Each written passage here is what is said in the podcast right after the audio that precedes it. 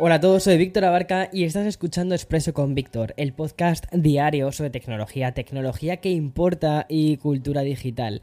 Y bien, el episodio de hoy es muy especial porque mientras que Apple pone ya fecha a las reservas y envíos de los próximos MacBook Pro con M2, Microsoft se despide hoy del mítico Internet Explorer.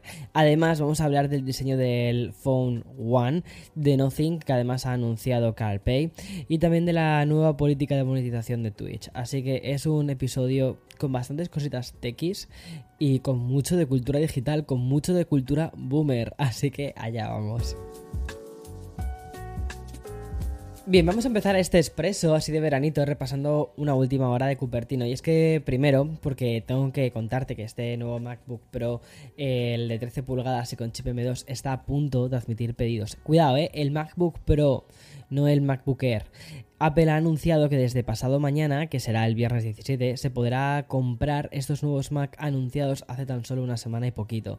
Y desde los 1.299 dólares para para la versión con 8 GB de RAM y SSD de 256. Los nuevos MacBook Pro además van a, van a comenzar a enviarse también muy pronto, que es el próximo día 24 de junio. Siguiendo con Apple, tenemos que hacernos eco de la información publicada en el medio especializado de 95 Mac. Bueno, pues dicen en este este site que han avanzado los planes que tendría la compañía de Tim Cook respecto al iPad de décima generación, un dispositivo que como ya te conté en el expreso con Víctor cambiará la conectividad para adaptarse a la nueva normativa europea. Además se espera que la actualización de este iPad, que recuerda que este iPad es como el iPad, es el iPad más económico, ¿vale? Y uno de los iPads más vendidos porque llega a un montón de gente. Pues parece ser que, que se deshace del mítico puerto Lightning por algo más universal como es el USB-C. Además, se añadirían otras prestaciones como el chip A14 Bionic y también tendría conectividad 5G. Si consiguen hacer todo esto por el precio al que nos estarían acostumbrados, wow, cuidado con el iPad de este año. Y respecto a los planes de Apple de cara al iPad Pro, el mismo medio informa de que irá equipado con el M2 como es de esperar, carga inalámbrica a través del cargador MagSafe. No sé cómo se, actualizarán los cargadores MagSafe porque si no nos vamos a pasar la vida cargando el, iPad Pro. Pero oye, está guay, ¿no? Que lo hayan puesto. A ver, personalmente no le veo tantísimo sentido carga inalámbrica al, mm, eh, iPad Pro. Teniendo en cuenta el tipo de cargadores que tenemos actualmente. Pero como mi teoría, creo que ya te conté, ¿no? Es que van a lanzar un HomePod que va a tener como una especie de base de carga. Y que este HomePod sí que va a cargar inalámbricamente el iPad.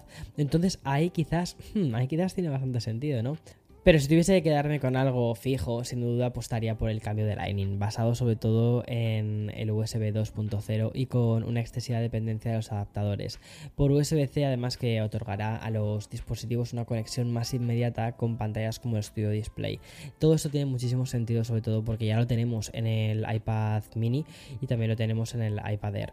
Entonces me parece que era cuestión de tiempo y además un tiempo muy corto de que llegase ya por fin al iPad estándar, al iPad normal y ya está. Y bueno, antes de abandonar las oficinas de Cupertino, una noticia que creo que puede significar más de lo que parece y creo que va a ser celebrada por muchísima gente.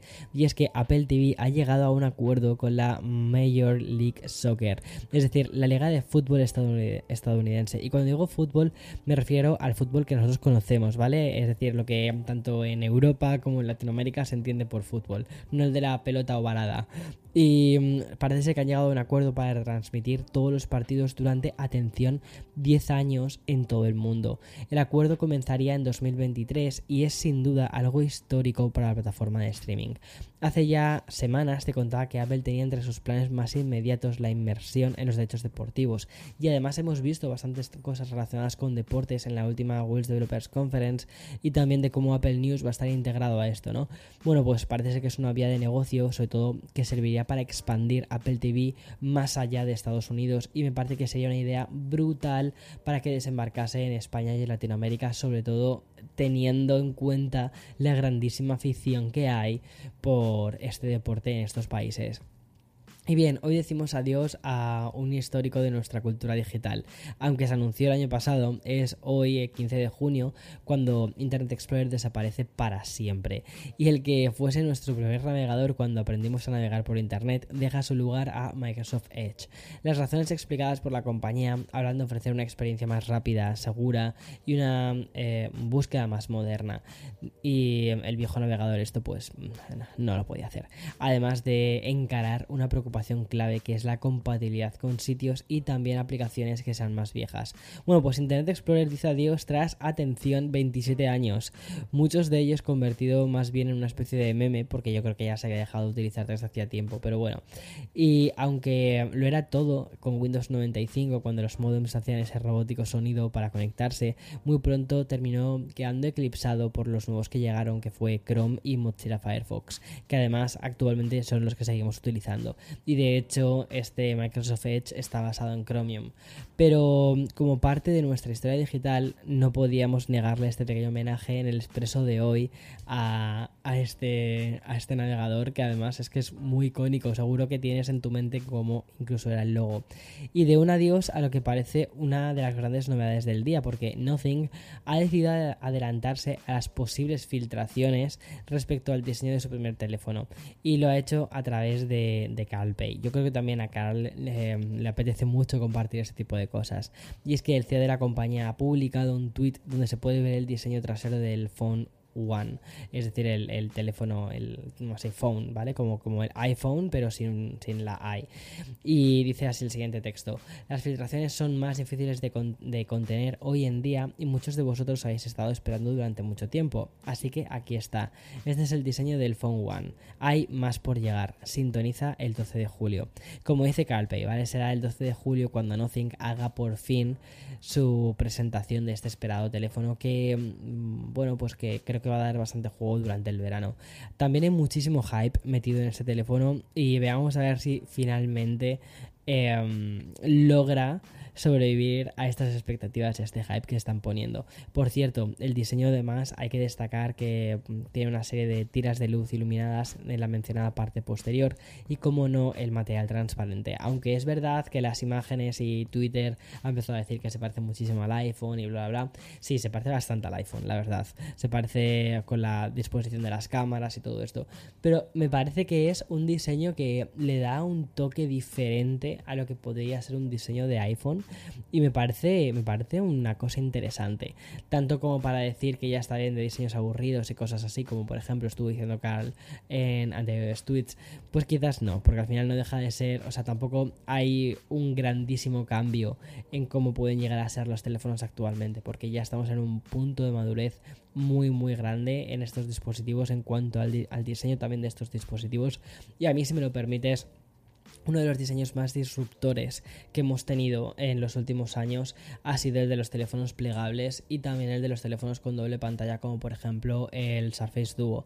Estos teléfonos sí que han intentado ir hacia un diseño menos aburrido y a crear una diferenciación en qué es lo que llevamos en nuestro bolsillo. El teléfono ya deja de ser un teléfono y se termina convirtiendo en un ordenador. Sobre todo aquí, como te digo, lo veo mucho más en el Surface Duo. Pero, pero no tanto lo veo en este Phone One que bebe mucho de los diseños ya existentes, que por otro lado es lógico porque tampoco hay tanto espacio para la innovación en el diseño de producto por aquí. Pero bueno, voy a hacer una pequeña pausa para el sponsor y continuamos con más. Bien, otra de las grandes noticias del día nos lleva a Twitch, una plataforma que últimamente había estado más en el punto de mira a causa de la monetización de unos streamers cada vez más agotados y también más obligados a realizar directos casi infinitos a cambio de unos ingresos no tan altos como la gente piensa, ¿vale? Y quizás por todo esto la compañía ha decidido actualizar el sistema de ingresos publicitarios. ¿Cómo? Bueno, pues con una expansión del programa de incentivos por anuncios de Twitch. Y es que a partir de ahora algunos streamers van a experimentar entre un 50 y un 150% del aumento salarial si reproducen determinados anuncios. Así lo explica el comunicado emitido por la plataforma y dice así, ¿vale? Te leo textualmente. Si retransmiten durante una cantidad específica de horas en ese mes con una densidad de anuncios específica, recibirán un pago predeterminado. Deja que el administrador de anuncios maneje los anuncios y al final del mes te pagarán. Bueno, es decir, la verdad es que se sustituye la tarifa fija de que por cada mil visualizaciones de anuncios eh, por un 55% de los ingresos por cada anuncio que se emitan en los directos.